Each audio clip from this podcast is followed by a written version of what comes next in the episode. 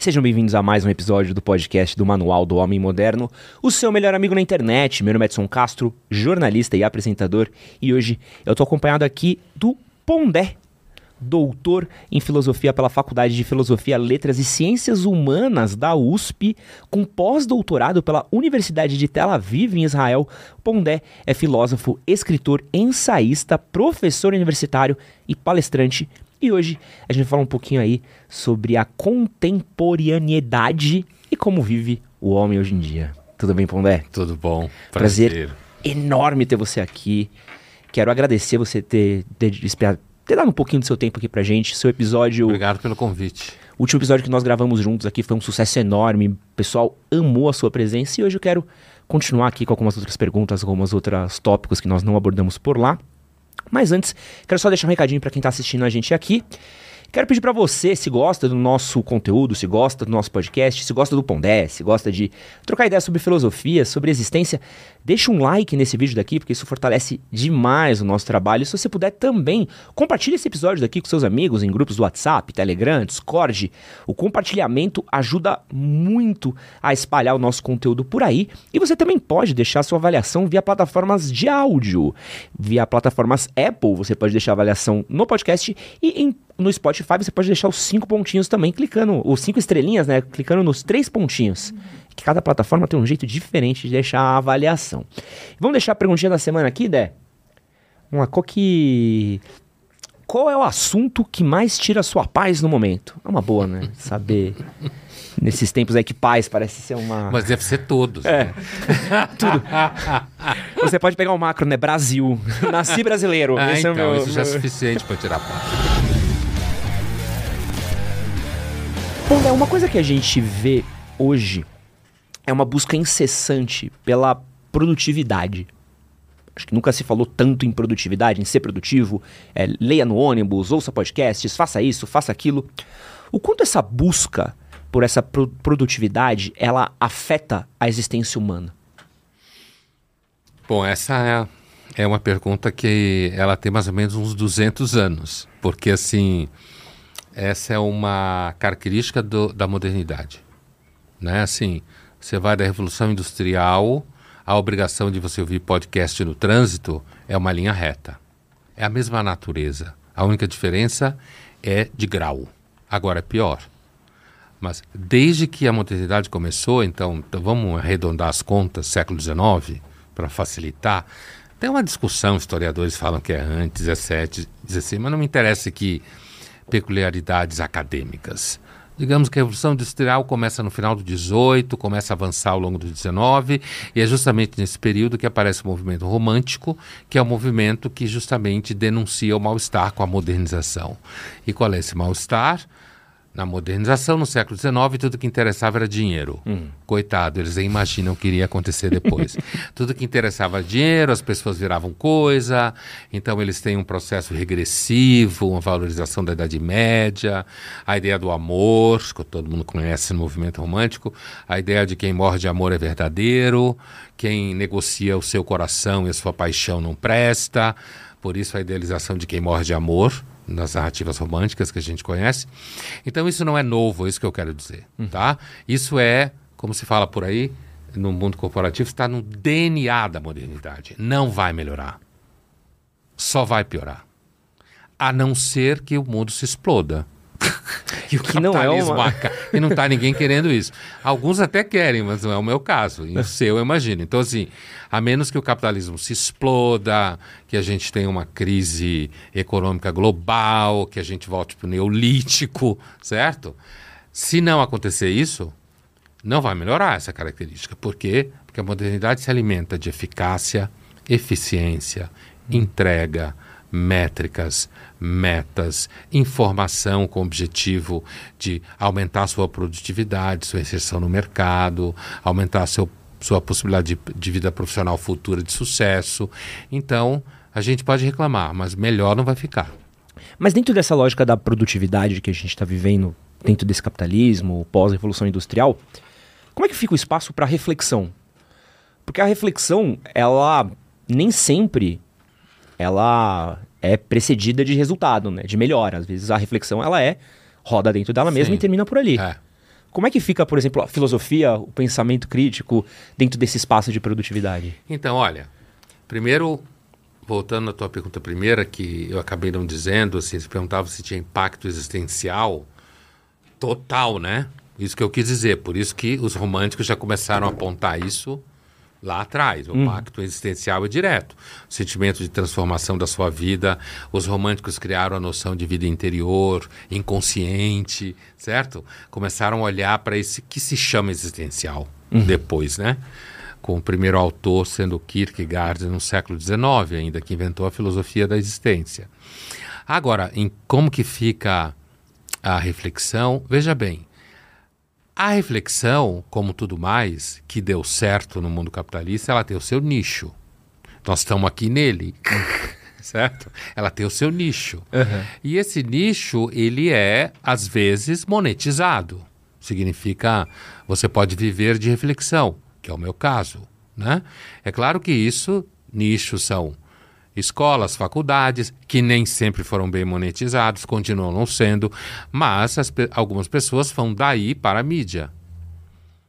Da, como foi o meu caso, daí para escrever livros. Hum. Então, do ponto de vista de mercado, esses são os nichos. Essas são as áreas onde você pode monetizar a reflexão.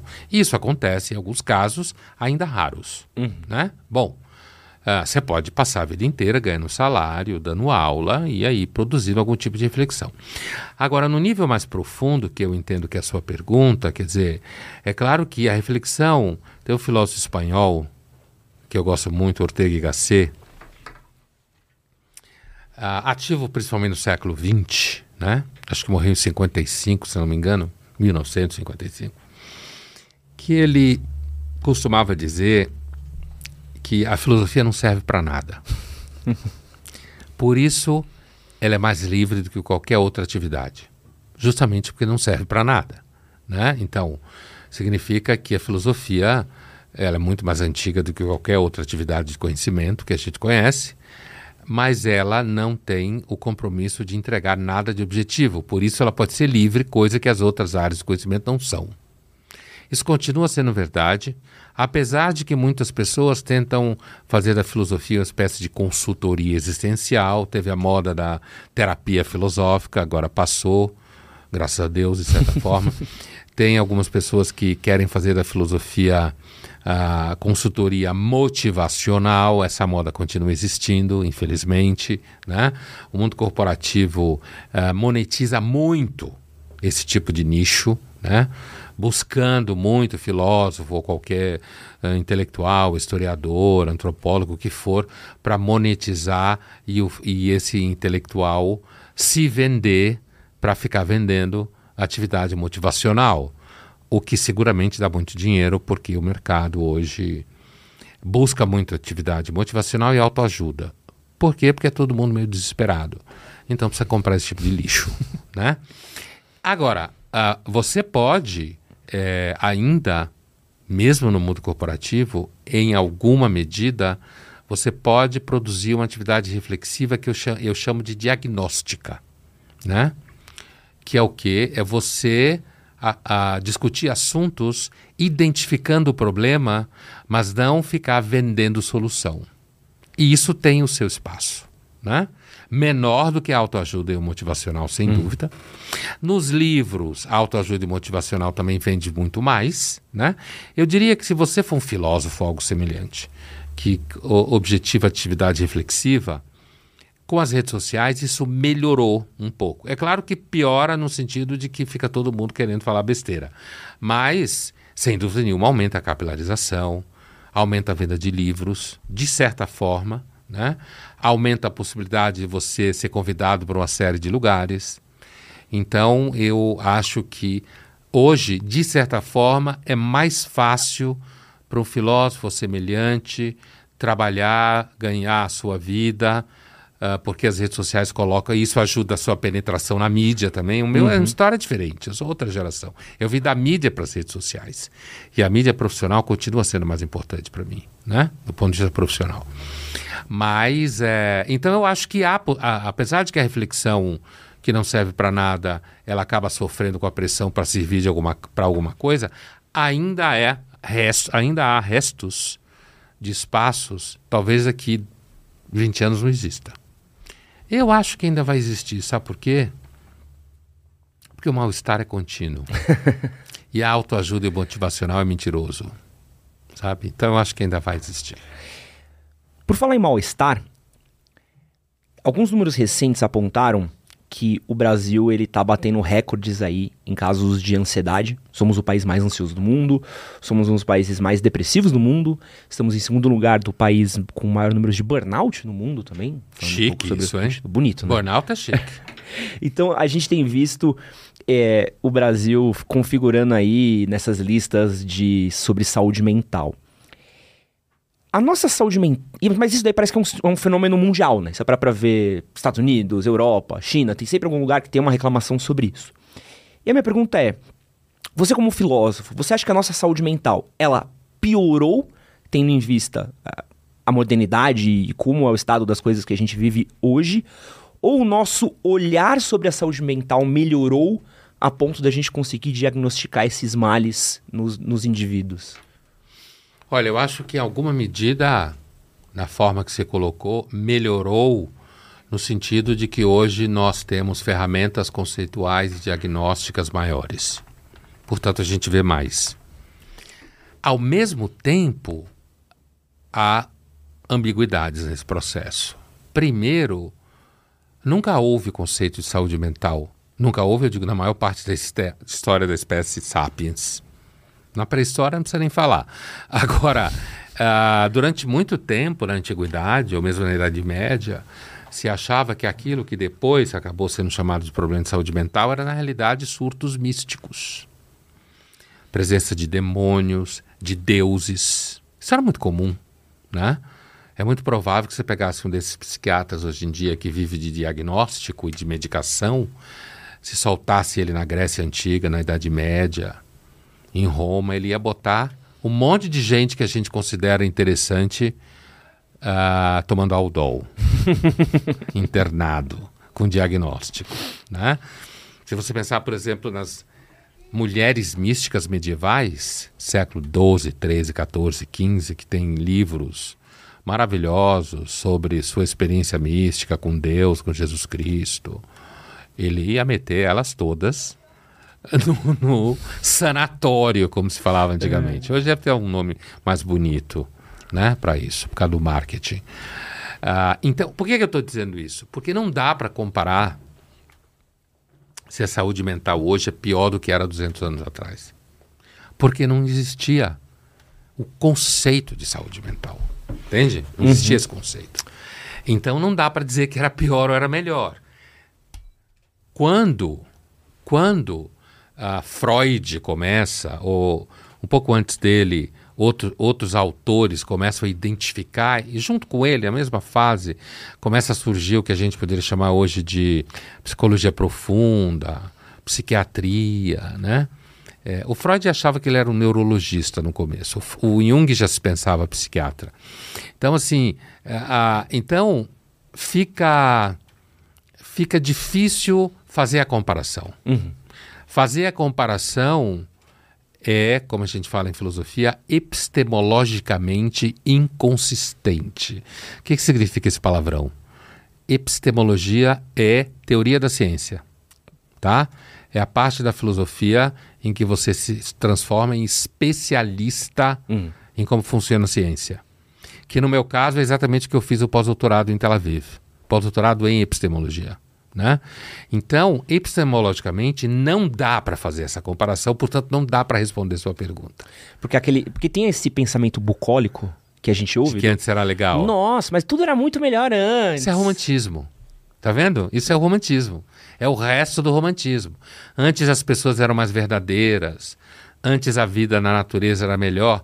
Não resta dúvida que você tinha menos gente, menos poluição, as cidades já eram consideradas um lixo. Imagina, não tinha esgoto. Nossa, imagina. Imagina como devia feder aquele negócio. E as pessoas que viviam em cidade eram consideradas pessoas duvidosas, no sentido de que os homens eram interessados só em fazer negócio, as mulheres eram prostitutas. Sabe essa ideia Aham. de que na cidade só se vendia coisa? Ah, é só ver, França na Revolução, o estado que tava a cidade, É, né? Dos então, miseráveis. era tudo meio fedorento, sujo, imundo, eh, enquanto que quem vivia no campo vivia provavelmente um pouco melhor.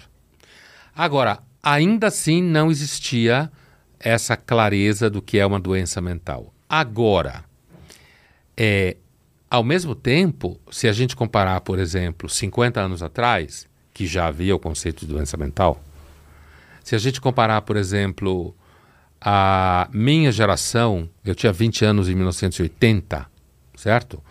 Ou se a gente comparar quem está agora com 40 com quem hoje tem 20, Uhum. ou mesmo se a gente comparar quem está hoje com 30, com que gente que hoje tem 18, 17, hoje os jovens são mais medicados. Eles chegam na universidade diagnosticados, muitos, é claro que não são todos, mas hoje ex- existe muita literatura consistente, epistemologicamente, de pesquisa e de estudo que mostra que existe, entre aspas, porque não se pega, não é contagioso, um surto de problemas mentais, psicológicos, medicados, diagnosticados entre jovens. Então, se não dá para comparar com 200 anos atrás, nem mil anos atrás, dá para comparar com 50 anos atrás, com 20 anos atrás, ou mesmo com 10 ou 15 anos atrás.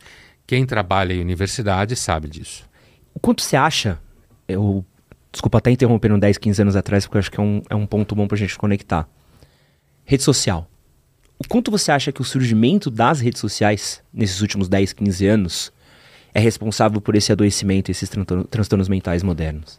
Olha, ah, o que eu ia dizer que nos leva ao tipo de pergunta que você fez é que, ao mesmo tempo, ah, o fato da gente ter mais mecanismos de diagnósticos e o fato disso tudo ter se transformado num imenso mercado. Qual é o problema quando uma coisa se transforma num imenso mercado? Você não sabe mais o que é ela e o que é ela sem o mercado ou o que faz com que a presença do mercado faça você achar que ela é daquele jeito. O que, que eu quero dizer? Quando você tem vários players envolvidos no mercado da saúde mental, o psiquiatra, o psicólogo, o jornalista, o cara que trabalha nas redes sociais, certo? Falando e vendendo tratamentos e vendendo soluções disso, certo? Ou seja, você tem todo um universo onde você tem vários players, né? Vivendo disso, gerando demanda, tá? Chega algum momento, você tem um filho na escola, esse filho, sei lá, tem cinco anos hoje, a escola chama você para uma reunião porque acha que o teu filho está desenvolvendo algum tipo de comportamento diagnosticável. Isso hoje é uma realidade. Agora veja bem, a escola já chama você, que é pai ou mãe, porque a escola já está preocupado que se tiver algum problema e ela não chamou você, você vai acusá-la de falta de atenção ou quem sabe vai processá-la. Então, o mercado da saúde mental hoje ele já tangencia o mercado contencioso jurídico. Todo mundo tem medo de contencioso jurídico, porque inclusive no Brasil, né? a- acho que uma das frases mais faladas hoje em dia é eu vou te processar. Seja lá pelo que for, né? Então as escolas, elas fazem parcerias com clínicas, com profissionais e pulam na frente das famílias com medo que as famílias venham dar problemas para elas em caso de possíveis ah, comportamentos complicados dos seus filhos. E a verdade é que a família pode fazer isso mesmo. Não. Então a escola tem que se proteger disso. Só que na medida que ela se protege disso, ela avança o sinal, muitas vezes apontando diagnósticos que não necessariamente o moleque está com esse problema todo. Entendeu? Mas a mãe e o pai já ficam paranoicos. Coisa mais paranoica hoje no mundo do que pai e mãe jovem. né? Tanto que eles hoje estão resolvendo não ter filhos para não ter problema. Filho se transformou naquilo que em, em, em seguro se chama de sinistro, né? Quando dá pau, né? Então, assim, dizendo para você, uh, se as redes sociais é um agente, uma espécie de player, redes sociais é um monte de gente, né? Uhum. Não é uma coisa só. Se as redes sociais elas somam ao sofrimento psíquico dos jovens, muito provavelmente sim. Porque, primeiro, a rede social tem uma característica que é ela tende a saturar tudo. Né? Então, quando uma coisa dá engajamento, tem tração, significa que tem um monte de louco que só fala daquilo. Uhum. Né? Isso que é tração, isso que é engajamento. Um monte de louco que fica ali na porra do celular ou do computador ou do iPad, seja lá o que for, pendurado nesse negócio, certo? Então, isso já é um fator que pode levar suspeitas de cansaço psíquico, né? Agora, imagine quando você está falando isso com jovens adolescentes, uhum. que normalmente têm famílias pequenas, atomizadas, certo? Que tem uma fase da vida. Nem me pergunte como era o adolescente há mil anos atrás, porque não existia adolescente, tá?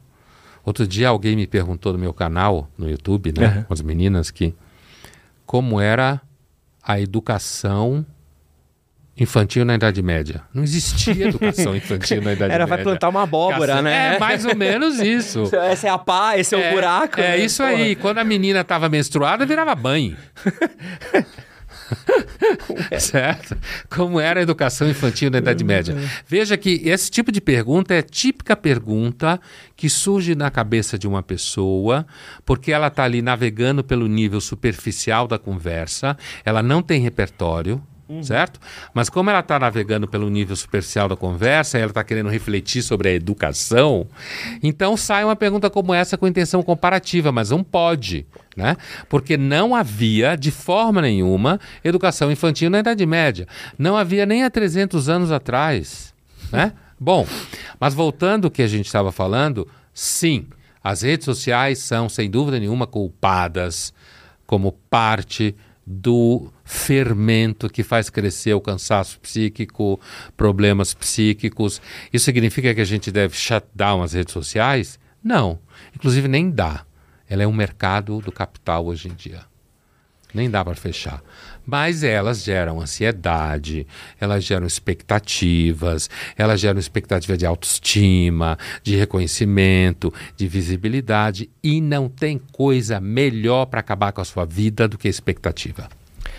Por falar em rede social, expectativa e comparação, a gente teve pouco tempo atrás a gravação desse podcast, o Mr. Olímpia. Não sei se você está por dentro do que é o Mr. Olímpia, que é não. é o, um dos maiores campeonatos de fisiculturismo do mundo, né? É, não, eu, eu entendi o conceito ah, tá, tá. que devia ter a ver com isso, mas não sabia que existia isso. Sim, tanto Aliás, tem... alguém me mandou uma foto, tem o mulher e homem, né? É. é. Alguém me mandou uma foto de uma mulher que teria ganho algum prêmio nesse tal Mister Olímpia. É, e aí tem. É, a gente... Sei o que é. Não sabia, mas sei. E acho que essa foi a primeira vez que pelo menos eu vi, eu, eu acompanhando, não acompanho o fisiculturismo. Aliás, o Cariani sabe bem disso, né? Mas Porque você é foi... é vagabundo para exercícios? Não, eu sou. Minha genética é ruim, segundo especialistas, Pondé. Ah, que sorte, né? você pode pôr culpa na genética. É isso, né? Tem, é muito que... bom quando a Mas gente bom, pode né? pôr a ah, culpa ah, na genética. genética. Não vou na academia porque minha genética não é, ajuda. Essa é excelente. E, e foi muito doido que pela primeira vez eu vi. Furando a bolha, nomes como Ramondino, que é um representante brasileiro que estava nessa questão do fisiculturismo, uh, o Siban, que foi um cara que também viralizou São nomes forte. que venceram, é isso? São nomes que foram para os primeiros lugares. Eu vi amigos compartilhando em redes sociais, em Twitter, e amigos que também não são fisiculturistas, não são do esporte. Eu vi meninas, não vi os caras, vi as meninas. A gente, eu também tenho uns números que eu puxei de que a gente está tendo no Brasil hoje o maior número de academias que o Brasil já teve é, de novo, rede social, repercussão de perfis, de uhum. fitness, é, etc. O próprio sucesso do Renato Cariani, os projetinhos também estão um pouco dentro disso. Como é que você vê essa questão do culto ao corpo? A gente tá voltando para uma coisa meio grega, de culto ao corpo, meio renascentista, ou você acha que é uma coisa diferente que a gente está vivendo agora? Eu acho que hoje o culto ao corpo é uma das possíveis identidades que as pessoas grudam para poder sentir que existem certo? Porque uma das maiores dificuldades é sentir que você existe. Isso, inclusive, tem uma longa cauda psicológica, psiquiátrica, psicanalítica, essa discussão. Ah, veja bem, na Grécia, onde a gente sabe que havia um culto ao corpo, é, é, os gregos, assim como os romanos, dois povos identificados com culto ao corpo, o culto ao corpo era necessário para você continuar vivo em muitas situações, né? você precisava ser forte, né? Uh, principalmente os homens. Seguramente tinham mulheres que também eram fortes, né? Mas assim, seguramente os homens. Os homens viviam em guerra o tempo inteiro. E a guerra não era você ficar brincando, né? De ficar apertando botão, né? A guerra era você sair na mão, né? Na faca, na espada enforcando, estrangulando, né? Jogando pedra. Isso não é nem só guerra, né? Isso era no dia a dia, né? A gente então, fala um pouco sobre sociedades isso. Né? guerreiras. É. Sociedades guerreiras, né? Ah, ah, ah, ah isso é muito estranho para nós hoje. Né? É, isso é muito estranho, porque, por exemplo, hoje, por exemplo, o Oriente Médio ainda é uma sociedade guerreira. E muita gente não entende. Acha que se resolve o Oriente Médio com flores. Né? Então é muito estranho a nossa sensibilidade atual. Mas assim, uh, uh, então eu não acho que dá para comparar. Não há dúvida que os gregos inventaram as Olimpíadas, uhum. né? Que para um grego os, entre os gregos havia, sim, assim como havia nos gladiadores romanos, mas os gregos isso não implicava necessariamente em morte, havia as Olimpíadas que eram a, a, aquele momento dos exercícios físicos, digamos assim, em que os gregos queriam se igualar aos deuses. Por isso o nome Olimpíadas. Olímpia, Mr. Olímpia também não. O Mr. Olímpia é um descendente direto desse termo. Por quê? Porque o Olimpo era o monte onde viviam os deuses. Daí o nome Olimpíadas. Né? Quer dizer, era o momento em que os mortais queriam se igualar aos deuses. E os gregos assistiam isso. É, é, os gregos inventaram teatro no Ocidente inventaram isso. As pessoas iam assistir, elas torciam. Tinha os atletas. E é muito provável que os gregos lutassem pelados, né? com barro no corpo, lama, esse tipo de coisa assim. Então, você tinha na realidade um, um, um espetáculo onde você via homens nus ou mulheres nuas lutando. Então, devia ter lá um papo erótico. Né, no meio dessa história. Ainda né? mais os gregos, né, que curtiam um vinhozinho, é, uma baguncinha. Então, né? bagunça, adoravam bagunça, a filosofia nasceu no meio desse negócio, né? Então, assim, a não é exatamente o que tem no Mister Olímpia hoje, né? Ou nessas atividades de fisiculturismo. Agora, eu concordo com a ideia de que há, há, há, anos atrás, a única figura que vinha à nossa cabeça quando a gente pensava em, em fisiculturismo era o Schwarzenegger. E era visto como uma coisa meio colateral. Hoje, eu acho que é uma das modas que tem e que descende recentemente, claramente, do culto às academias. É, é, porque o fisiculturismo vai além da ideia da saúde, né? Uhum. É exatamente um culto aos músculos. É isso que está sendo cultuado no fisiculturismo. Para os gregos, quando você entra, por exemplo, quando você pensa, por exemplo, na, no Platão, né?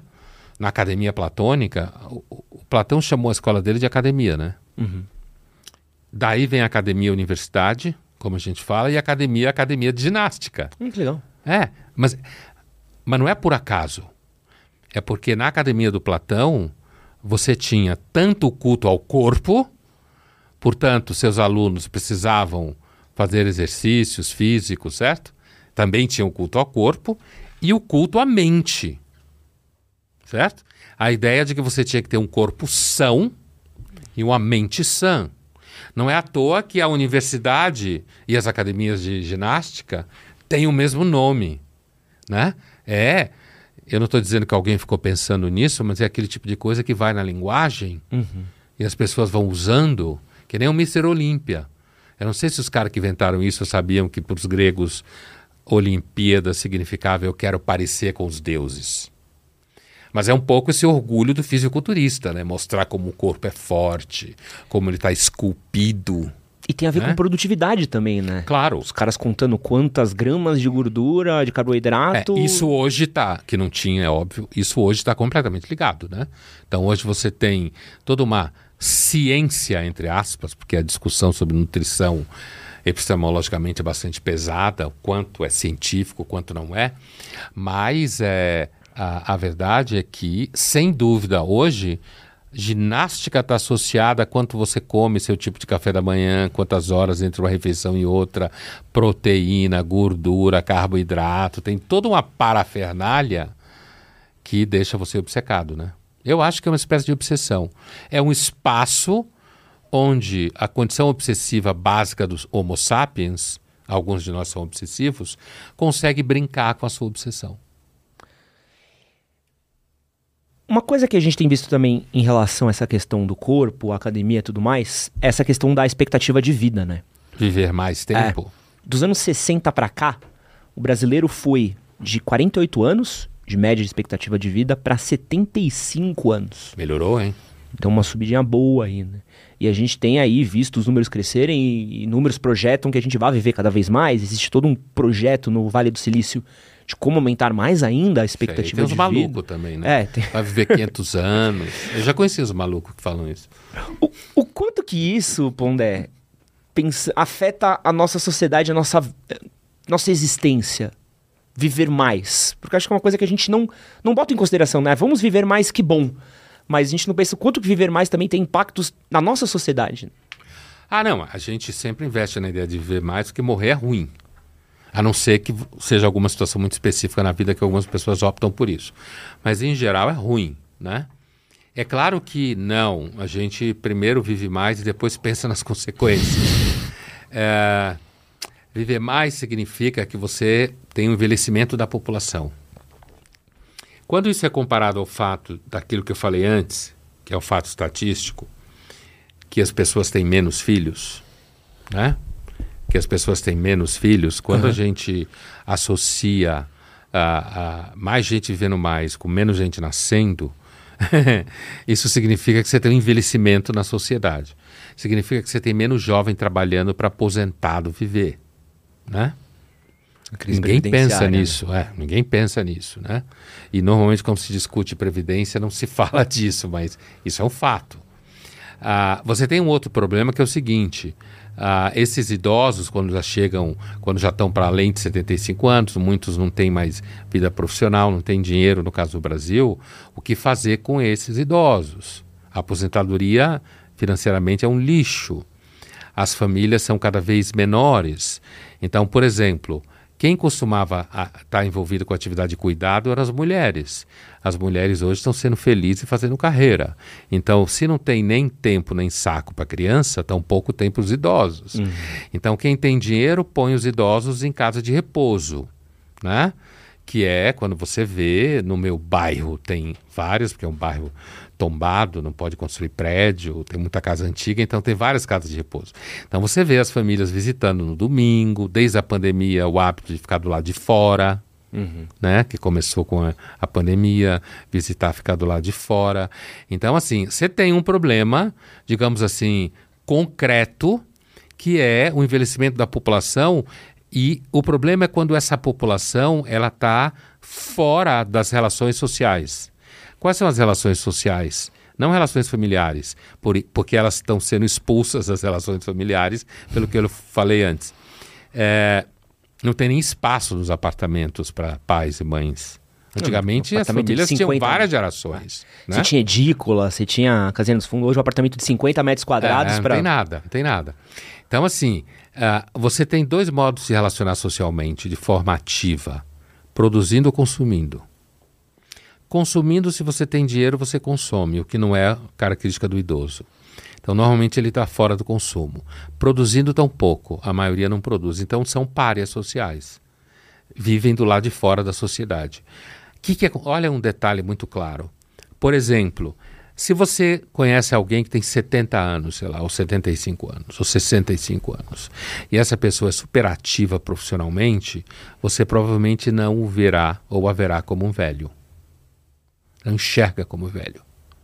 Porque a pessoa está ativa profissionalmente. Ela está envolvida na produção, seja lá do que for. Né? No mundo corporativo, normalmente com 50 anos, 50 e pouco, você já é expulso. Uhum. Tem essa brincadeira, porque hoje tem o marketing. O marketing é uma palhaçada. Né? é um sistema, é, é um tipo de ciência social aplicada uma palhaçada. É mentira para todo lado. Então tem umas empresas aí que tem até jornal que faz matéria com uma pessoa de 65 anos vestido para yoga, fazendo yoga na empresa, com o, o, CEO tem 32, ele acha ótimo, tem o chefe de 32 anos. Tem essas bobagens por aí, mas na prática tem essa coisa, não, estagiário sênior, trazia experiência. Aí o milênio de 35 ou o Z de 25, olha, mas que experiência. Você vivia na idade da pedra, é isso que se acha. É, entra numa agência de publicidade e tenta achar alguém com mais de 40.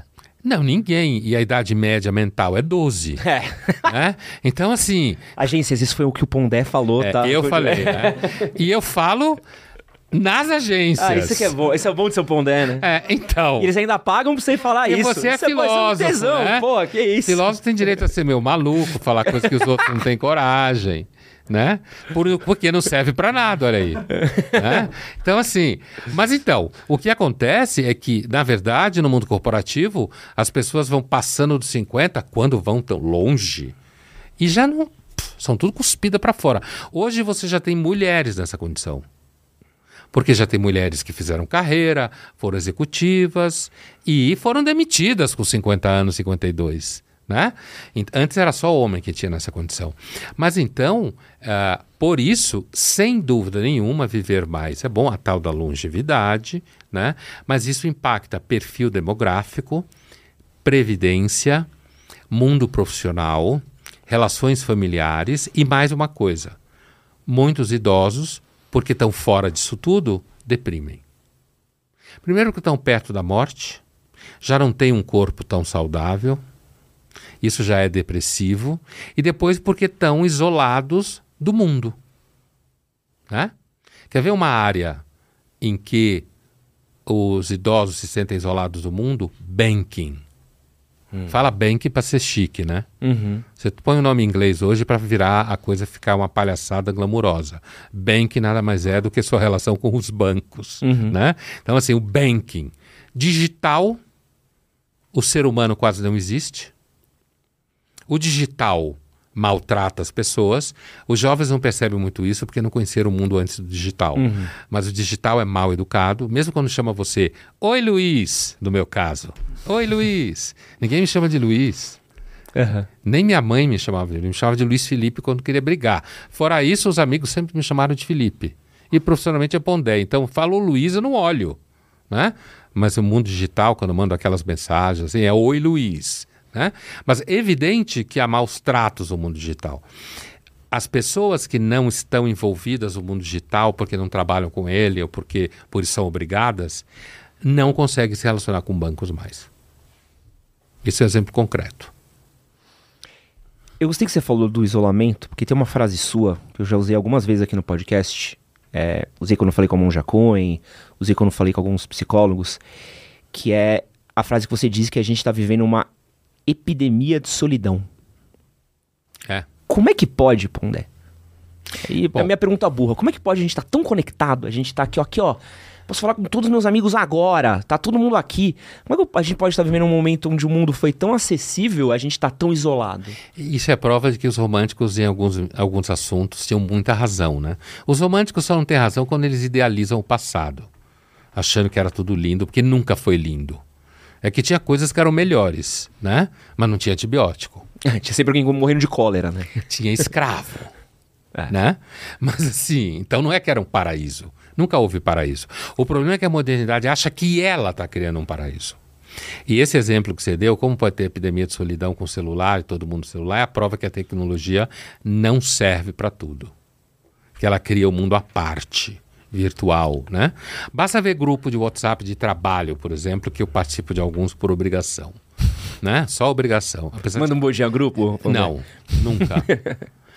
o único grupo de WhatsApp que de fato eu trabalho e necessito ele é o grupo que eu trabalho com a DOCA uhum. com as meninas que cuidam da minha vida, das mídias sociais, das minha, das minha, da minha agenda, de tudo. Então ali sim, de fato, é um grupo de trabalho real que reúne eu e umas quatro pessoas. Uhum. Né? Mas assim, ah, você tem muitos grupos de trabalho hoje em que, é claro, muitos outros onde se resolvem problemas, mas muitos grupos de trabalho que servem para você fazer propaganda de si mesmo, propaganda do que você está fazendo e todo mundo ser obrigado a dar parabéns. Tem coisa pior do que grupo, grupo no WhatsApp no aniversário?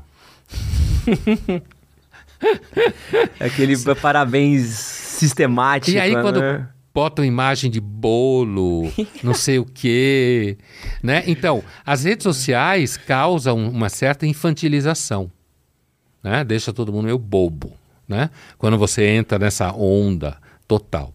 Então, voltando à sua pergunta, a ideia da epidemia de solidão é uma ideia, na verdade não é minha ideia. Isso é, por exemplo, você tem no Reino Unido, para o bem e para o mal, toda uma parte do, do Ministério de Bem-Estar, como a gente fala aqui, preocupado com a tal epidemia de solidão que eles falam. Eles criaram No um- Japão, a mesma coisa. Eles criaram um Ministério da Solidão. Exa então, Isso é muito porque louco. há uma epidemia de solidão.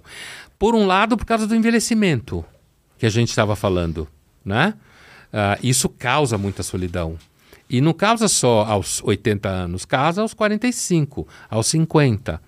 Uma outra coisa é o seguinte, o mundo hoje, ele, é- é, por uma série de razões, que a conversa é muito longa, ele está muito plugado, para usar uma expressão bem vagabunda, está muito plugado em jovens certo? Você, para você ter uma ideia disso, o mundo parece uma rave. certo? Ah, que exemplo. É, é que é muito certeiro, mas é muito triste, porque parece mesmo. Parece uma rave, né? Parece, para usar uma, expressão mais antiga, balada, que era uma expressão que eu via em alunos há 10 anos atrás. Pondé, eu fui de balada. Era uma expressão que eles usavam. Eu vou de balada hoje, né? Parece uma rave, né? É a, você vê os comerciais em redes sociais ou em TV, são histéricos, histriônicos, todo mundo gritando, todo mundo berrando, né? Nas redes sociais tem que berrar, mesmo que não esteja falando alto. Tem que berrar para fazer. As pessoas expõem suas vidas pessoais. Quem brigou com quem, quem bateu em quem. Tudo isso gera atração. Tudo isso gera engajamento. De repente está todo mundo discutindo a briga de casal que você teve e você ganha um patrocinador. Certo? O mundo é uma bosta. Nesse sentido, desse ponto de vista, eu quero dizer. O resultado é o quê? Solidão. Você conhece um ambiente para você ficar mais solitário do que uma rave se você sair da vibe? Você sai da vibe um minuto, certo? Você, por algum motivo, a droga parou de funcionar. E você sai. Ninguém enxerga ninguém, não tem relação de ninguém com ninguém, certo?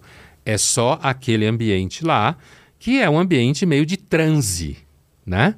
Um ambiente que você entra num certo transe, é uma outra discussão.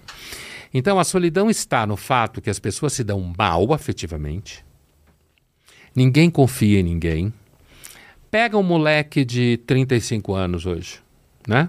Classe média para cima, porque quando você desce no padrão social, as coisas ainda são um pouco diferentes. Mas assim, um, um moleque de 35 anos, você pode pegar depois uma mulher de 30, Uhum. né? Para pensar, um, pensar num casal clichê. Esse moleque, ele vai pensar várias vezes antes de ter um filho com essa mulher. Por quê? Porque ele olha para o futuro ou para os casos em volta dele, ele vê amigos, ou ele possivelmente no futuro, que tiveram um filho, separaram e hoje perdem um terço da renda para essa mulher. É o que acontece, certo? Ou seja, quando você tem um filho com uma mulher, você está unido a ela para o resto da sua vida. E se você tentar escapar, você é preso. Né? Agora pega do ponto de vista dela. Ela vai ter um filho com um cara. Primeiro que ah, mesmo ah, você pode ter guarda compartilhada hoje no Brasil, ainda que essa guarda compartilhada ela seja extremamente complicada, ela custe caro, né? E ela, pos- ela pode ser muito tensa. Tem casos que não é. Isso tudo depende de quem está envolvido. Mas quando você olha isso sociologicamente, por que, que as pessoas não querem ter filhos? Isso é um fato.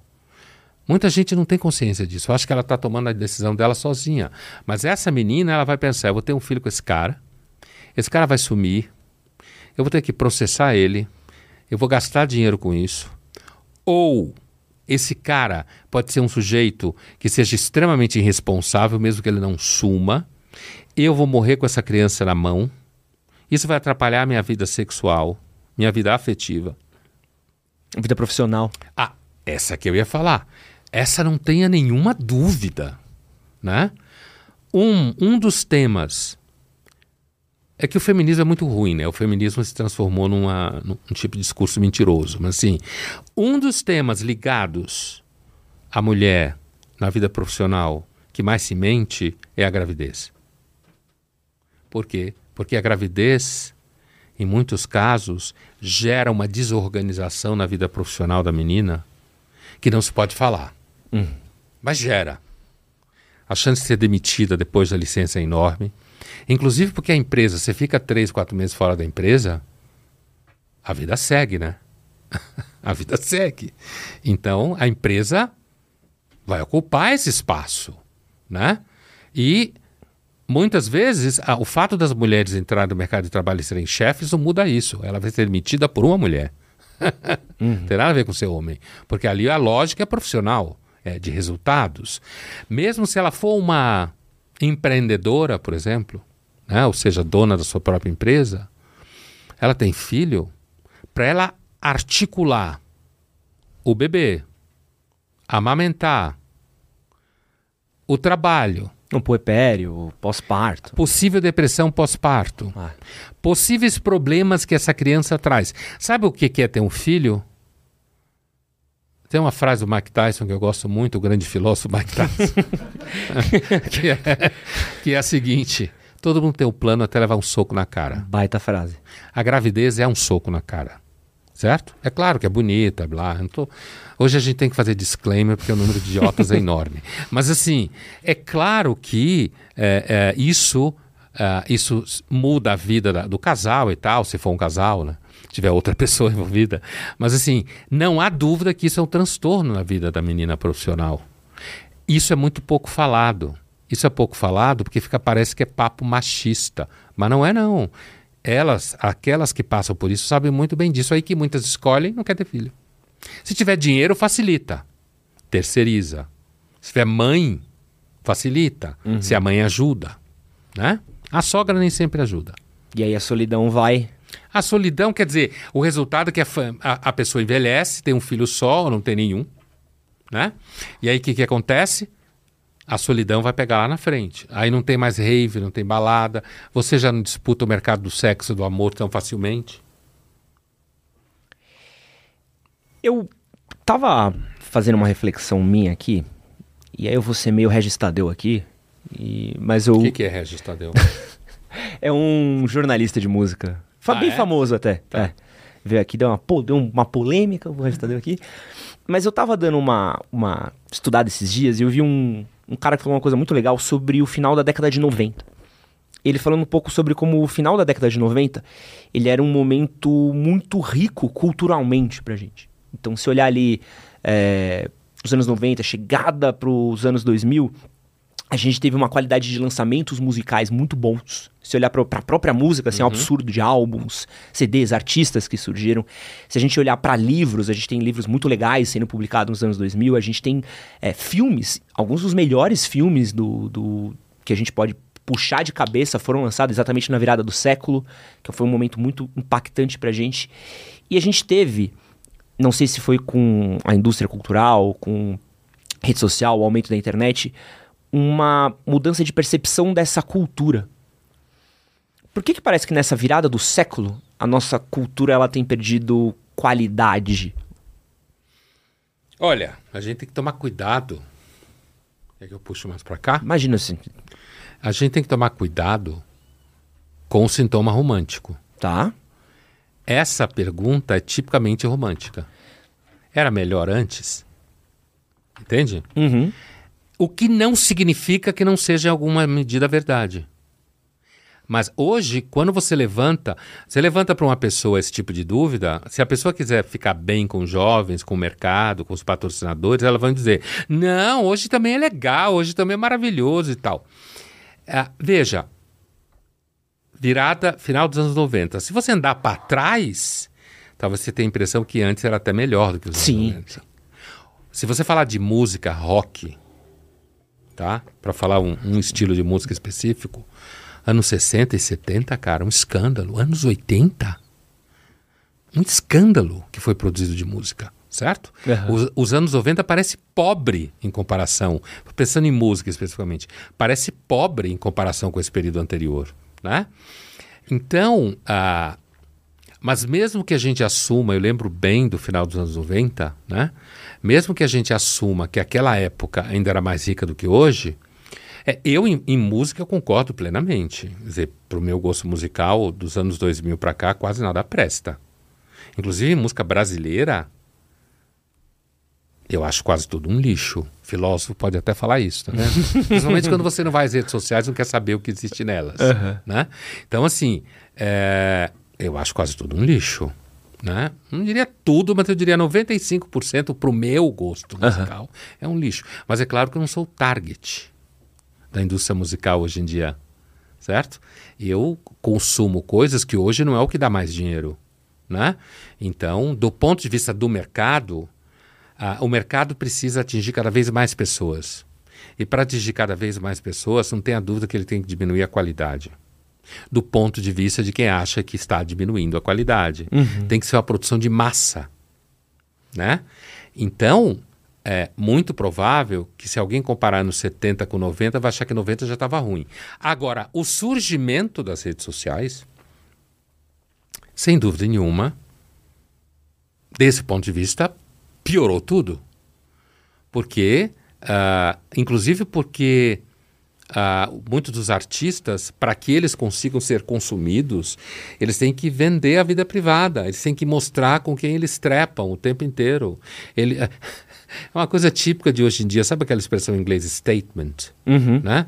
Então, hoje tudo é um statement. Olhe, eu quero que você entenda e respeite o fato de eu só comer alface, tá? Eu tenho o meu direito de só comer alface Comer alface está ligado a uma espiritualidade. Tá, só comer alface, não comer alface em outras coisas. Estou usando um clichê. Uhum. Né? Eu quero que você respeite o fato de que eu decidi que eu vou pintar o meu corpo inteiro de violeta. tá? Eu, eu mereço o seu respeito. Eu quero, inclusive, que você fale com o seu filho da possibilidade de ele também pintar o corpo dele de violeta. Né? Então, não há dúvida que as redes sociais, além dela ter criado um fenômeno muito interessante, que é a ignorância com relação à própria ignorância, porque você fica ouvindo barulho, repetindo coisa, né? Mas assim, não há dúvida que hoje um artista, não só um músico, vários outros tipos de arte, atores, atrizes, sei lá, mesmo intelectuais, como eu falava antes, você tem que vender sua vida pessoal nas redes sociais. Você tem que fazer statement. É, eu, eu tenho um, um, momento que foi muito legal que rolou nos últimos anos, que foi a briga do próprio Scorsese. Pô, o cara que basicamente criou Grande o cinema cineasta. nos anos 70 pra cá, é.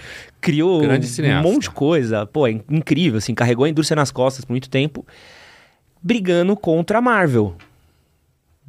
E tem sendo desqualificado por, ah, quem que é esse velho chato que tá reclamando do meu filme de bonequinho? Você, pô, peraí, sabe? E aí é um, é um... Como é que eu escapo, Pondé? Dessa armadilha do romantismo? Como é que eu escapo dessa armadilha do... Pô, tô ouvindo antes uma pipoquinha. Melhor. Porra, antes era melhor do que a pipoquinha, Você vai. não tem como escapar, porque o romantismo é um sintoma da modernidade que permanece aí. Não tem como escapar porque a modernidade ela é disruptiva, violenta, essa breguice de inovação, sabe essa palavra brega? Inovação, inovação, inovação. Então, a modernidade ela é baseada na ideia de ruptura com o passado e de aperfeiçoamento progressivo. Aperfeiçoamento progressivo. E isso produz como efeito mal-estar. Por quê? Porque nós somos uma espécie que tem uns 300 mil anos. A gente é uma espécie pré-histórica. A maior parte da nossa existência foi na pré-história. A gente está adaptado ao ambiente pré-histórico. Por isso que a gente tem que andar esteira, que a comida vira veneno. Tem que ficar andando, inventando coisa. Né? A gente é uma espécie que estava acostumada a não fazer nada. Era adaptado ao ambiente de baixo impacto. no sentido de baixa demanda. Hoje você é demandado o tempo inteiro. Você tem que ficar o tempo inteiro, você tem que produzir até lazer, não é mesmo? Uhum. Então, assim, portanto, é, é, é, como escapar desse sintoma romântico, não tem como. Principalmente se você for uma pessoa que olhar à sua volta, que deixar o mal-estar falar em você. Não significa amar o sofrimento, como alguns bestas entendem por aí. Não, não isso. Deixar o mal-estar falar em você é perceber que tem uma dimensão em nós que não se sente plenamente bem nessa rave. E é claro que isso tem a ver com o tempo passar. Por que tem a ver com o tempo passar? Porque você vai enxergando coisas que você não enxergava antes. Entendeu? Então, você pode achar, dependendo da sua idade, que os anos 90 que faz falta. Outro pode achar que é os anos 60. Eu via meus pais falando dos anos 50. eu nem existia. Né? Então, assim, e eu, quando estava ali, achava, bom, eles estão reclamando porque o tempo deles passou, o que também é verdade, certo? É ambivalente, é ambíguo, e não vai deixar de ser. E se deixar de ser, é porque está ruim. Sabe aquela história que quem tem muita convicção é quem pensa pouco e lê pouco? Uhum. Porque quando você lê e quando você pensa, você percebe que não dá para ter tantas convicções assim, tão fechadas. Então, assim, uh, eu acho difícil uh, conseguir se escapar desse mal-estar romântico. Em alguma medida, ele faz bem, né? Manter uma certa consciência com relação ao que acontece em volta. No mínimo, pode evitar que você fique muito ridículo. Uma coisa que eu acho legal no seu discurso, Pondé, e nos seus vídeos, como você fala, é um pouco desse. É, eu vou usar a palavra aqui, você pode me corrigir, provavelmente eu vou, vou errar, tá? Um pouco desse certo ceticismo ante algumas afirmações, ante você algumas não coisas errou do mundo. nada. Como é que eu consigo separar um, um modo de encarar o mundo de uma maneira cética com a apatia? Qual é a diferença do ceticismo para a apatia do estado atual das coisas? Olha, a palavra apatia, ela significa ausência de movimento, né? Ausência de interesse e tal. Na Grécia Antiga, onde surgiu o ceticismo, como praticamente tudo na filosofia, a, a, na Grécia Antiga, os céticos, a, a palavra vem da palavra, do verbo toscopen, sabe? Meus alunos estudaram isso comigo. Ah, aí ó. Né? Você quer explicar pra gente, Débora? Você aluna? Ela já esqueceu, a Débora. Então, assim, vem do verbo grego toscopen. Toscopen significa examinar, observar, né? Em inglês, ela está mais próxima do grego, quando você fala skepsis, skeptical, Uhum. do que nós em português, que é cético, né? Mas a, a, a palavra significa você examinar bem as coisas mais do que as pessoas comuns o fazem. A conclusão dos céticos gregos é de que toda teoria é falha. Se você pega uma teoria e compara com a outra, você percebe que nenhuma das duas fica plenamente de pé, né? Então, o objetivo do cético grego, não só dele, dos estoicos e epicuristas também estavam por aí, mas é outra história. O objetivo do cético grego era atingir o que eles chamavam de apateia. Parece com apatia. Apateia ou ataraxia, que era você chegar a uma alma tranquila. Ou seja, não acreditar em nada plenamente, portanto, não ter inquietações com relação à verdade última das coisas. Para isso, você tinha que ter um repertório de teorias, conhecer coisas para comparar uma com a outra. E a apateia era uma alma sem patos, sem sofrimento que não é apatia. Apatia é uma palavra negativa. Em filosofia, apatia é uma palavra positiva, de valor, entende? Uhum. Uma pessoa que atinge o estado de apatia é uma pessoa que sofre menos do que as outras porque não está preocupada com o mundo o tempo inteiro, com o que vão achar dela, não está preocupada em viver de acordo com os critérios do mundo, né? Portanto, a vida cética na sua origem, até quando você encontra céticos do século XVI, XVIII, é a mesma coisa.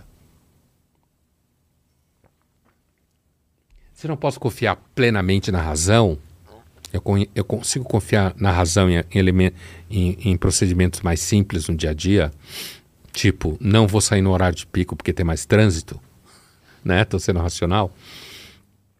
Eu preciso confiar nos hábitos e costumes. Porque o cético entende que se os ancestrais não destruíram o mundo, alguma coisa eles fizeram de certo, em meio a um monte de coisa errada. Por isso que o cético desconfia da pós-modernidade, da modernidade, e da pós também, desconfia da modernidade.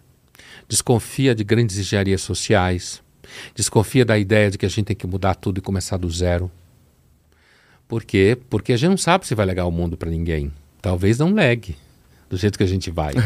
né? a próxima pergunta é essa aí. Mas os antigos legaram o mundo para nós. Então, os céticos, eles têm uma tendência a valorizar o que é hábito estabelecido, costume, opinião das avós. Entendeu? E não achar que a melhor opinião é do filho de 12 anos, porque ele mexe melhor no iPhone. Entendeu? Agora, na verdade, o cético não tem na, na, na realidade, ele não tem nada a ver com a, ser apático. Porque o cético, na verdade, é alguém que está olhando o mundo mais do que os outros. Porque a intenção dele é pôr em dúvida as coisas.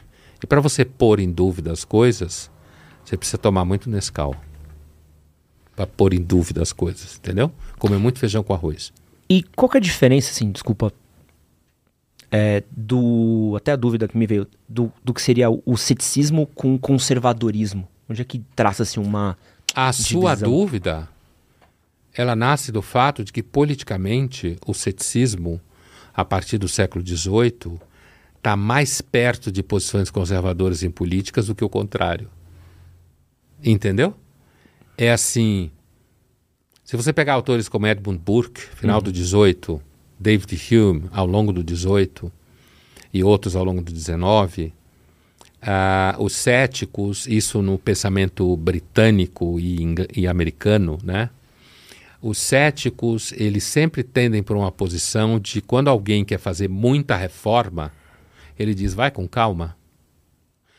Uma, uma frase típica da tradição conservadora de origem cética na Inglaterra e na Escócia é Mudança só em retail, never in wholesale. Mudança só no varejo, nunca no atacado. O que significa isso? Mudanças devem acontecer em relação a problemas muito específicos, ajustes de roteiro, certo? Então, o ceticismo não tem nada com querer voltar a viver como se vivia no século XIX. Uhum. O ceticismo não tem nada com pensar que você deve viver como os católicos pensavam nos anos 40. O ceticismo tem a ver com você entender que as mudanças são necessárias, mas elas devem ser feitas sempre a partir de problemas concretos, não de uma ideia abstrata. O que é uma ideia abstrata? O novo homem, a nova mulher, o mundo do futuro, o mundo socialismo é tipicamente delirante nesse sentido, mas ao mesmo tempo é a meritocracia achar que entregar tudo na mão do Estado, do mercado, não do Estado, vai resolver tudo, também é um delírio. Entende? Uhum. Então, o cético, uh, ele, ele conversa com o conservadorismo, no sentido de entender que é necessário levar em conta problemas concretos quando você vai fazer mudança e não ideias abstratas, né? mas ele não dialoga com o conservadorismo tipo bolsonarista que a gente teve a experiência no Brasil. Por falar em fim de mundo, eu trouxe uns dados aqui, Pondé, que, pelo menos para minha geração, é uma coisa que a gente já falava bastante, mas foi uma coisa muito chocante, né? Porque eu, eu cresci num Brasil que não tinha desastre natural. Né? Tinha inflação, não, né? Eu peguei que o finalzinho, no 87 peguei o finalzinho, assim. Então, meu avô era dono de mercado, então na minha família. Você pegou, é. Quebrou minha família. É, porque, assim. porque a, a, o, o, o, plano real começou em meados dos anos 90. É, eu lembro do plano real, eu lembro mais da, das etiquetadoras. Que ia mudando. É, é, quebrou, quebrou meu avô, quebrou minha família. Eu, assim, quando minha filha nasceu. Uh, meu filho ainda não tinha tanto. Ele nasceu em 83, a inflação não era galopante como foi no final dos 80, começo dos 90.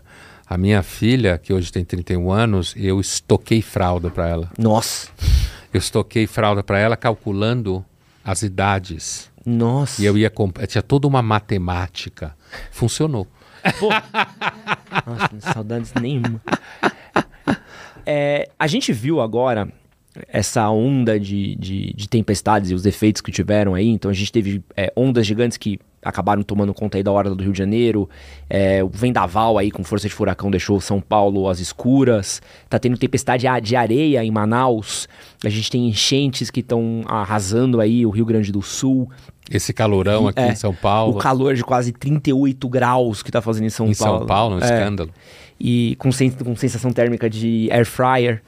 E aqui eu trouxe um, um dado que ele é, é, estatístico, né, de acordo com o Sistema Nacional de Proteção e Defesa Civil, que o Brasil nunca foi afetado por desastres naturais como está sendo em 2023.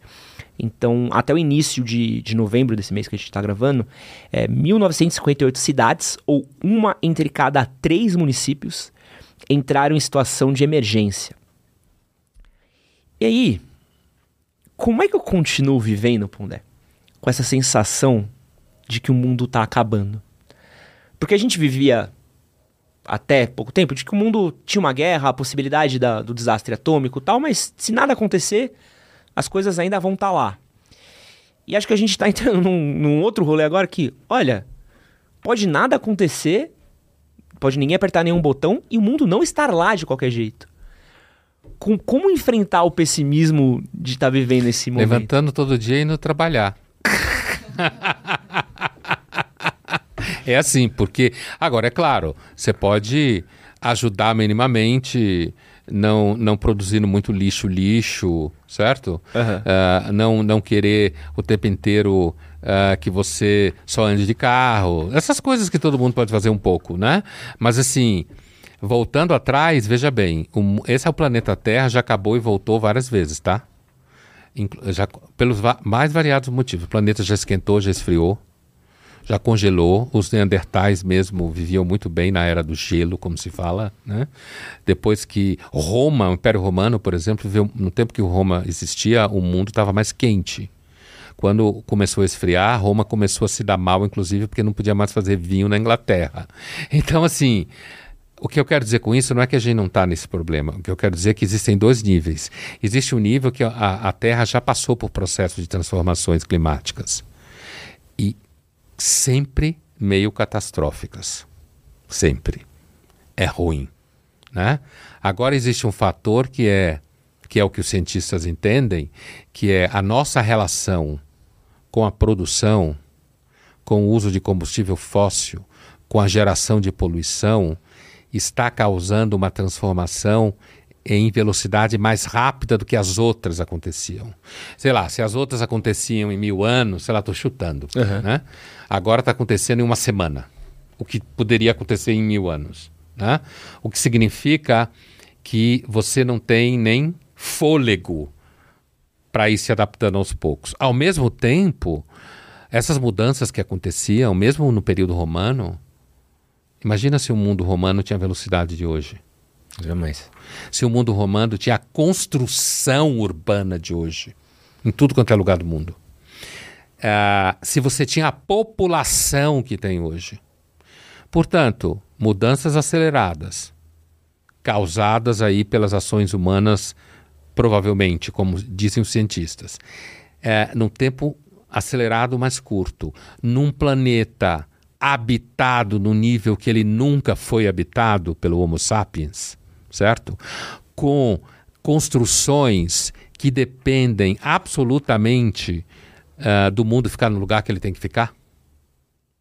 Capitalismo entrelaçado. Para a gente pensar minimamente o que significa uma devastação no mundo, minimamente, que não aconteceu de fato. Imagine se a pandemia do coronavírus tivesse durado 30 anos no nível que ela estava em 2021. Não esquece. Tinha morrido mais da metade da população.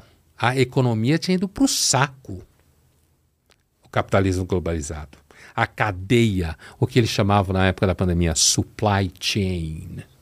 Né? Você põe o nome em inglês, sempre parece mais sentido. né? A cadeia de suprimentos. Né? Imagina o que teria acontecido. Não, a gente a está até hoje tentando se recuperar de uma coisa que aconteceu por um, dois anos. Então, então, Daí a, a, gente conseguir imaginar o que significa algo da ordem natural, né? mesmo que o vírus tenha sido fabricado, como os paranoicos falam, assim, uh, da ordem natural, imaginando uma transformação como essa. Né? É claro que muita gente vai ganhar dinheiro com isso. Porque é sempre assim: uns, uns choram, outros vendem lenço. Né? Batemos recorde de venda de ar-condicionado. É, então. e de ventilador, você viu isso? Nunca quem trabalha com ar-condicionado e ventilador tá. Vai passar né? férias na Disney, né? Assim como quem fez fabricar álcool gel ganhou muito dinheiro. Máscara. Né? Quem vende ferramentas online. Quando o Zoom começou a ser usado e depois os outros, né? Durante a pandemia. Mas ah, quando você pergunta já na dimensão dramática, quer dizer, e se começar a acontecer acidentes demográficos nessa dimensão? Imediatamente isso vai exigir maior competência dos agentes do Estado e maior competência e responsabilidade dos grandes agentes econômicos. Isso vai exigir. É claro que exige de mim de você, que somos mortais, ver se a gente recicla um pouco lixo, sabe? Ou bastante. Se você não vai, você vai começar a catar cocô do seu cachorro na rua, porque tem um monte de gente que não cata até hoje, certo? E discussões sobre uh, procurar formas de energia que não dependa só do petróleo. Né? Agora imagine o dinheiro que tem no petróleo, cara. Você que os caras vão largar o osso? Né? Mas assim, tem todo um problema energético que você tem que garantir, quer dizer, você tem que garantir. Quem ganha muito dinheiro hoje quer continuar ganhando muito dinheiro com qualquer transformação energética. Ninguém aceita que o dinheiro mude de mão. A União Europeia deu a canetada lá dos carros elétricos e então, puta, um puta quebra-pau. Então, certo? Então você tem aí uma tem um processo de acomodação. Porém, a responsabilidade e competência dos agentes do Estado e do mercado é fundamental. E é isso que coloca a gente em risco aqui, mais do que na Suécia. Dependendo do Porque estado, os agentes do Estado aqui são um lixo. Ah. Basta ver as opções que a gente tem tido, certo? Você tem partidos políticos em um Estado totalmente eh, vinculado, em grande parte, pelo menos, com crime organizado, certo? Corruptos tanto aqueles que dizem que são do bem quanto aqueles que a gente acha que é do mal, corruptos, certo? Corrupção em todos os níveis, tá? Você tem incompetência pura e simples, muita gente burra administrando o Estado, para falar uma linguagem bem clara, certo? Gente que não é completamente irresponsável, mal formada, né? Na economia, você tem uma tradição do capitalismo brasileiro que é uma tradição extremamente egoísta, que não distribui, não retribui, certo? Portanto, não é claro que não é todo mundo, mas é terra de ninguém, né? Ao mesmo tempo que você tem uma relação grande entre o crime organizado também e o capitalismo legítimo. Uhum. Né? Isso já é falado desde o começo do final dos anos 90 por sociólogos como Manuel Castells. Então, eu acho que aqui no Brasil a gente tende a sofrer mais do que na França. Porque nós temos um governo irresponsável, independente do partido, corrupto, certo? A gente tem muitos agentes econômicos que estão muito bem com isso tudo. Então a gente tende a sofrer. O que vai acontecer? As pessoas vão sofrer. Uma mensagem de positivismo. Esperança. Com... É isso que é. Filosofia não serve para nada, tá vendo? só para deixar a gente triste. Não, só para produzir uma consciência com a realidade, né?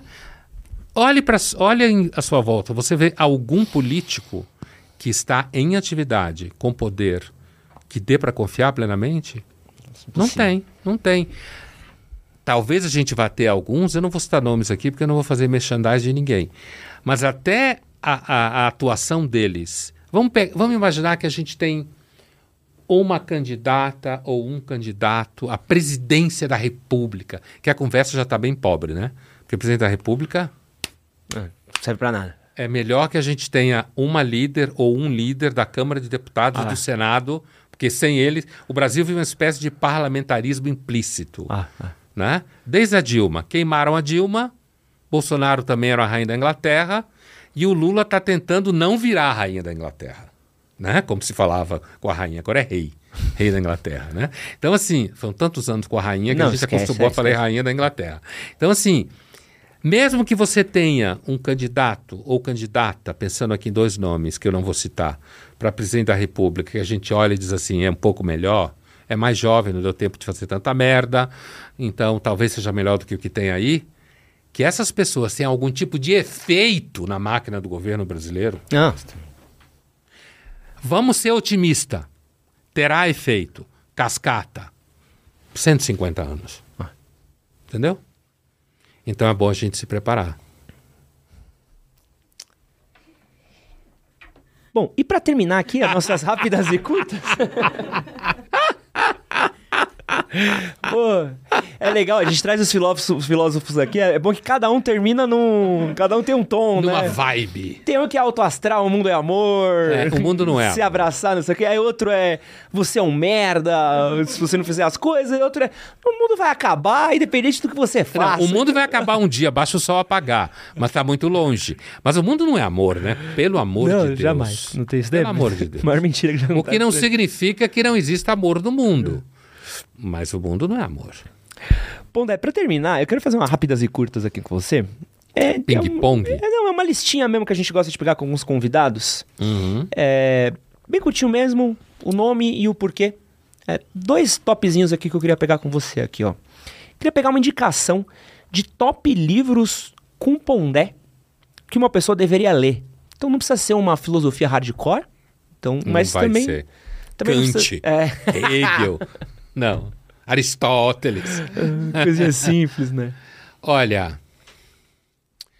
é, eu indicaria dois romances, tá? Porque a literatura ainda é um caminho mais rápido, né?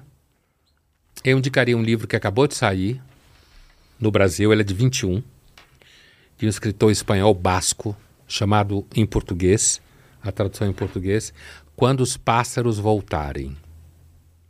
É um romance excepcional. Excepcional. O começo, não estou dando spoiler, o começo é um professor, personagem principal, professor de filosofia de liceu, como se fala na Europa, de ensino médio, Aham. aqui, né? É, ensino médio.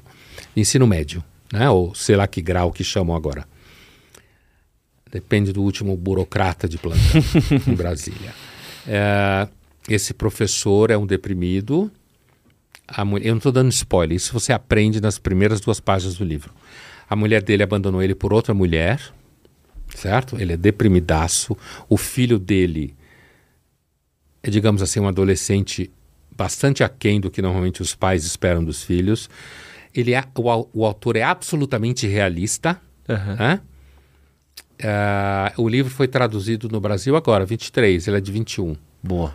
Fernando Aramburu é o nome dele, editora Intrínseca. Boa, quando os pássaros voltarem. Quando os pássaros voltarem, maravilhoso. Você tem que ter fôlego para ler, né? Um outro é um livro que já foi lançado há muito tempo, chamado Esaú e Jacó do Machado de Assis. Todo mundo conhece Brás Cubas e Dom Casmurro. Esaú e Jacó do Machado de Assis, que é a história de dois irmãos gêmeos e das expectativas dos pais com relação ao futuro deles, o que é um tema bastante atual. E do fato, também isso é uma coisa que você aprende no começo do livro, eles brigam já na barriga da mãe. Ou seja, do ódio entre irmãos. Machadão sabia fazer uns. Machado era foda. Gosto demais. tá É, era foda. É, e um outro topzinho que eu queria pegar com você é um top filmes com Pondé. Pondé gosta de filme? Gosta. Que, que... É, eu posso, eu não quero correr o risco de dar filmes dos anos 90. Não, mas pode dar. 2000. e al- alguém fala, mas onde, Vingadores que Ultimato. streaming que tá isso? Onde que tá passando, Não, caralho? aqui não tem isso. O poder aqui... falou e ninguém acha. Aqui, aqui eu, tenho uma, eu tenho um lema de vida aqui, ó. Ninguém nasceu quadrado, se vira. Tem um botãozinho ali no Google que é pesquisar. Aham. Tem uma ferramentinha que chama Ainda bem que existe Google, né? Você acha, se vira. Se o jovem quer, Hoje dizer acha. que não achou, É sacanagem. porque você é ruim, né? É, Ou não, mentiroso. Lembra que tinha que ir na lembro. locadora? Você precisava se deslocar eu fisicamente lembro. até sei lá, Osasco pra achar Eu, um. eu lembro quando filme. isso era atividade básica de casais. É, pô. Transar e ver filme depois. Não, hoje você pega um torrent e acha o bagulho. Pode, Olha- pode falar filme 60. Não, de- eu vou quiser. falar aqui, assim. Um filme recente. Eu gosto muito de filme de- escandinavo. Tá. Sueco, dinamarquês, norueguês, islandês. Os filmes americanos, ah, tem alguns bons, mas eu acho que o cinema americano está muito podre com papinho politicamente correto, feminista, essas coisas chatas que os Estados Unidos estão fazendo, né? Ah, um filme excelente chamado, esse eu não vou poder falar muito porque senão dou spoiler. Tá. Rainha de Copas. Rainha de Esse é um filme é, dinamarquês, apesar que um dos personagens principais é sueco. Mas o filme se passa na Dinamarca, né? Rainha de Copas. Quem é a Rainha de Copas? O personagem principal é uma advogada, lá pelos 50 anos, inteira, tipo gostosa, 50 anos, inteira, muito bem sucedida, casada com um médico muito bem sucedido, e ela é especializada em meninas que sofreram assédio sexual de homens Nossa. mais velhos. Mas é um filme dinamarquês. Então, você pode esperar tudo. De bom, Tá. certo? Não é um clichê. Pô, Não é um clichê. O que vai acontecer com ela, com a família dela, com o trabalho dela, só. Vou, falar, vou fazer uma afirmação que é só efeito retórico. Não é verdade. Só escandinavo consegue fazer hoje. Ter a Ok. coragem de trabalhar um tema como esse sem trabalhá-lo no sentido panfletário. Uhum. Sabe? É um espetáculo. Você quer mais um? mais umzinho. mais um filme, pensando em filmes também não tão distantes assim no tempo, ah, Mas pode ser distante, pô, né? Não tem. pode ser mais distante no tempo, Pô, Você falou do, do cinema dinamarquês, eu pensando, será que eu já vi um filme dinamarquês? Aí eu lembrei que já vi já. Cinema dinamarquês. La Fon- Las Fontrias, É, não. É, o, aquele A Caça do Max Milkins. A também. Caça. Filmaço. Eu acho que aquele filme é do Thomas Wittenberg, Ah, De quem é? é? dele mesmo. dele mesmo, né? Não, maluquice esse filme. É. Então, esse é um exemplo de filme que eu podia citar. Aliás, eu vou usar a sua citação. vou roubar no jogo. Pode roubar. Porque assim, a caça é, é, outro, é outro exemplo de filme que ele pega um tema clichê, um professor acusado de assédio, professor do jardim da infância, e trata só como os escandinavos hoje têm culhão de tratar, coragem de tratar. Ou seja, sem panfleto, sem aquele tipo de coisa que você espera em filme americano. Você viu a caça. Sim, sim. Então você sabe o que acontece. Não, você, termina esse, você não termina esse filme desesperado com, com o mundo que você vive, não tem Então, como. Então, para você testar a qualidade de um produto cultural hoje em dia, ele tem que deixar você um pouco desesperado. E sabe o que eu acho louco desse filme? Ele é de 2012. É, não é mais novo. E nunca. Eu acho que não. vou afirmar palavras fortes aqui. Eu não conheço nenhum filme que trate sobre cancelamento como esse filme trata em 2012, que não existia cancelamento. É, que não existia esse cancelamento que a gente fala das redes sociais, né? É muito louco. Ele é cancelado na comunidade em que ele vive, né? Mas é- esse filme tem dois elementos que são otimistas. E volta ao que eu estava falando para você, um deles. A polícia prova a verdade na história, você lembra? É, sim, sim. É a polícia, cara. Que é uma coisa que hoje em dia não tem mais em filme. Aqui? É claro que você pode encontrar policiais que vão atrás de coisas assim, mas aqui, porque no Brasil, todos os problemas do mundo aqui fica pior. É bom isso, né? É gostoso isso. Sabe por quê? Porque tem mercado. Então aqui não tem a vantagem que os Estados Unidos têm. Por exemplo, Dave Chappelle é cancelado. Mas não é porque tem mercado. Aqui no Brasil não tem mercado. Então, se você é cancelado, ou se o Ministério Público, algum juiz decide detonar você, acabou você. Não tem mercado. Você não tem nicho, não tem para onde correr. Não tem onde ganhar vida, entende? Aham. Então, nos Estados Unidos tem um mercado gigantesco, tem tudo que é baixaria, mas ao mesmo tempo tem mercado. Ou do outro lado, aqui não tem um Estado decente como nos países escandinavos, que não é que é perfeito, mas é muito melhor que o nosso. Então, na caça, Quem resolve o problema é a polícia, fazendo o seu trabalho decente. E tem outra coisa, que o personagem tem sorte, né? É. Com a mulher. Nossa. Ele tem sorte. Ela fica com ele o tempo inteiro. Bom filme. Ela segura o tranco. Se querem ficar desgraçados da cabeça, é um bom filme. Vocês- Mas tem esses dois elementos positivos. É que aquele finalzinho sempre me mata. Ah, o final. O final ali é. Ele é o- permanece a caça, né? É, porque aquele final é lindo. Mas então- É lindo, é. É o que eu acabei de te falar. Para você testar a qualidade de um produto cultural hoje, ele precisa deixar você desesperado de alguma forma. Ele não pode ser ideológico. Ele não pode dizer que se você votar no PT tá tudo bem. ou que se você for bolsonarista tá tudo bem. É isso aí. Pondé, prazer enorme ter você aqui. Prazer, obrigado pelo convite. Pra quem quiser saber mais do Pondé, onde é que eles te encontram? Eita, nas redes sociais, você quer é. saber? É, não. O que você tá fazendo? Tem uma coisa pra divulgar? Então, então, então veja. eh, eu tenho cursos Boa. né, nas redes sociais. Se você colocar, sei lá, cursos Pondé, você vai achar. Eh, Eu nunca sei meus endereços, né? Porque são as meninas da DOCA que administram. que São todas ex-alunas minhas da FAP, Ah, que legal. todas elas, né? E Não que- olha pra cá não, tá? Não, não, eu tô olhando tá pra contra- Débora. Ah, né? tá. Não, não, mas é pra não olhar mesmo, não. É. Não vai querer aliciar, Então, não. assim. é, Ah, agora que eu entendi a piada. São todas alunas minhas, ex-alunas da FAP. Ah, e agora a gente acabou de lançar um curso chamado Freud Crítico Cultural. Boa. Tá? Que deve estar vendendo ainda. ou vai acabar por agora. Tá. Né? Acho que está vendendo ainda. É, Freud Crítico Cultural. Curso sobre Freud, mas não Freud no sentido terapêutico. Freud como crítico da cultura. Perfeito. Pondé, muito obrigado de novo pelo seu Eu tempo. que agradeço. E muito obrigado você que ficou até aqui. Um grande beijo e é nóis. Valeu.